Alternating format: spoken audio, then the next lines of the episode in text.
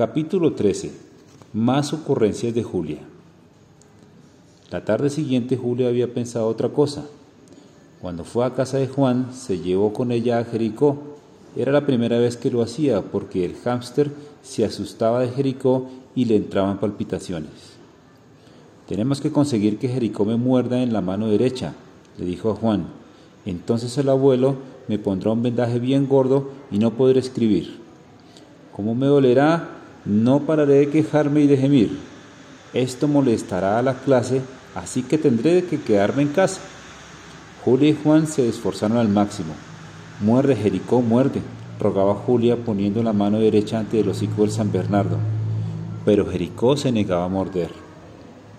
Ni siquiera cuando Julia le metió la mano en la boca.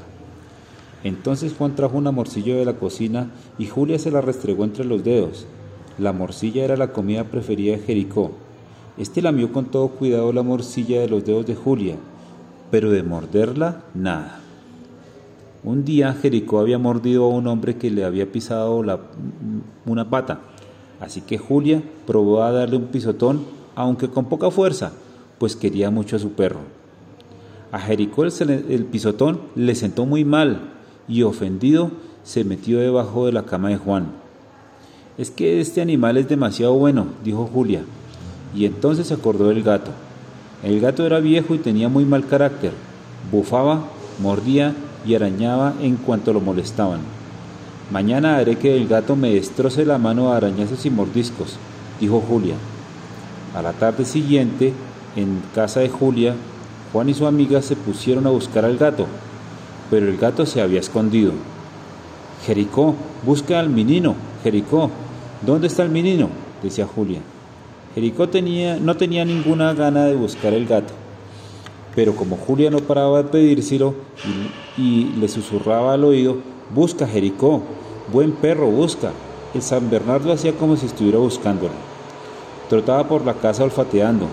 Al llegar junto a la ventana abierta de la cocina se detuvo miró hacia el peral que crecía enfrente y empezó a ladrar.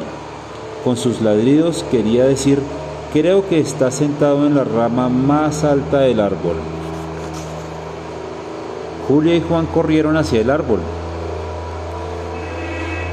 con una lata de comida para gatos y situándola debajo intentaron atraerlo con halagos. Minino, toma, Minino, toma carnecita. Entonces el gato bajó del árbol. Julia le tendió la lata abierta. El gato se acercó. Julia agarró al gato y lo levantó. Araña, menino, muerde, menino, pero fuerte, le dijo Julia mientras le soplaba en la oreja, cosa que al gato le resultaba insoportable. El gato maulló enfadado y quiso escapar de las manos de Julia. Primero tienes que arañar y morder, exigió Julia mientras lo sujetaba. El gato bufó, después arañó y mordió. Pero los gatos muy viejos no tienen mucha fuerza en los dientes. El mordisco ni siquiera se veía, y los dos arañazos que el gato le había hecho a Julia no estaban en la mano derecha, sino en la mejilla izquierda, justo debajo del ojo. A pesar de todo, Julia corrió junto al doctor y sollozando le mostró los dos arañazos sangrantes. Abuelito Calvarota, esto hay que coserlo y con anestesia. El doctor se rió de su nieta y se limitó a echarle en los arañazos unas gotas de un líquido rojizo. Pues, así arañada, no puedo ir al colegio, dijo Julia. No sea ridícula, le contestó el abuelo, por supuesto que irás al colegio. Entonces Julia comprendió que dos arañazos de gato no bastaban para que la consideraran enferma. ¡Qué rabia! murmuró. Salió del cuarto del abuelo y cerró la puerta de un portazo. Ya no se me ocurre nada, le comunicó a Juan. Ahora te toca a ti pensar algo antes de mañana. Juan lo prometió.